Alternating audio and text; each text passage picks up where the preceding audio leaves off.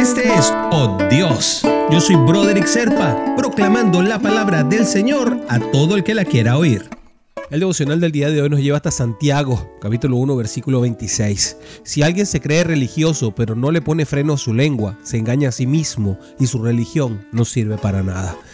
Vaya, que este es bien complicado este versículo, porque este es un versículo que nos toca a la mayoría de nosotros, a mí particularmente, porque habla de lo que decimos, de cómo nos expresamos, de la manera en que hablamos. Y a veces cuando en, mi país dice que se nos vuelan los tapones o perdemos el control, perdemos el sentido, nos molestamos de una manera muy, muy violenta, pues solemos decir cosas y ofender a las personas que están a nuestro alrededor.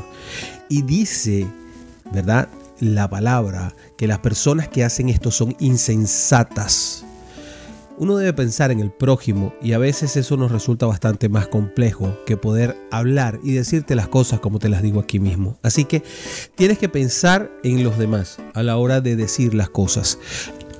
Lo que este versículo está diciendo es que cualquiera que afirme decir a Dios debe tener una actitud que sea consona con esto, es decir, vivir la vida de Jesús. Uno no debe andar diciendo por allí que estás viviendo la vida de Dios cuando lo que haces es todo lo contrario. Y es por eso que a veces este devocional tiende a ser tan crudo, porque yo no puedo decir que vivo la vida de Dios cuando a veces comete este tipo de pecados tan evidentes, ¿ok? Cuando digo cosas que no quiero decir. De lo contrario, sería ser hipócrita, mi querido hermanito, mi querida hermanita. No seas hipócrita, sea honesto, pero sobre todo sea honesto contigo mismo, porque quien sigue a Dios tiene que responsabilizarse por lo que dice y tu boca tiene que ser una fuente de vida, sabiduría y sanación para otras personas. Y esto debe ser todo el tiempo no nada más en el momento que estás en la iglesia o cuando estás grabando tu devocional o cualquiera de las cosas que puedas hacer en un momento del ministerio de Dios.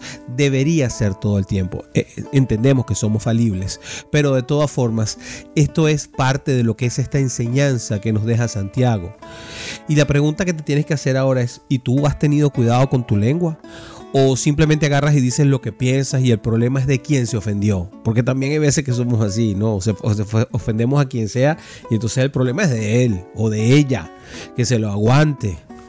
Ahora, si tú realmente quieres ser un hijo de Dios y un seguidor de Jesús, tienes que tener cuidado de lo que dices. Sea una fuente de bendición permanente, no de maldición. Porque cuando tú maldices a alguien, te maldices a ti mismo. Es, es, directamente proporcional, mi querido hermanito, mi querida hermanita. Y no es porque nadie, nadie se vengue de ti, no existe un universo que te rebota las cosas. No, es simplemente porque Dios entiende que eso es lo que tú buscas y es lo que das.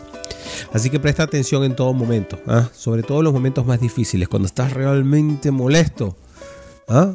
murmurando, maldiciendo, ahí es cuando tienes que controlarte. Pedimos a Dios que nos ayude en esto. Padre Santo, Padre mío, te pido que me perdones por todas las veces que te he fallado tan reiteradamente y maldije a alguien en un momento determinado. Padre, por favor, perdóname por chismear, por maldecir, por decir cosas que no debo decir. Te pido y le pido a tu Espíritu Santo que esté permanentemente en mi corazón y que me limpie de todas estas malas actitudes y que Él esté listo para advertirme y ayudarme en esos momentos en los que pierdo el control, pierdo el sentido la tentación se apodera de mí, Señor. Te pido esto en el nombre de Jesucristo, nuestro Señor. Amén, amén y amén.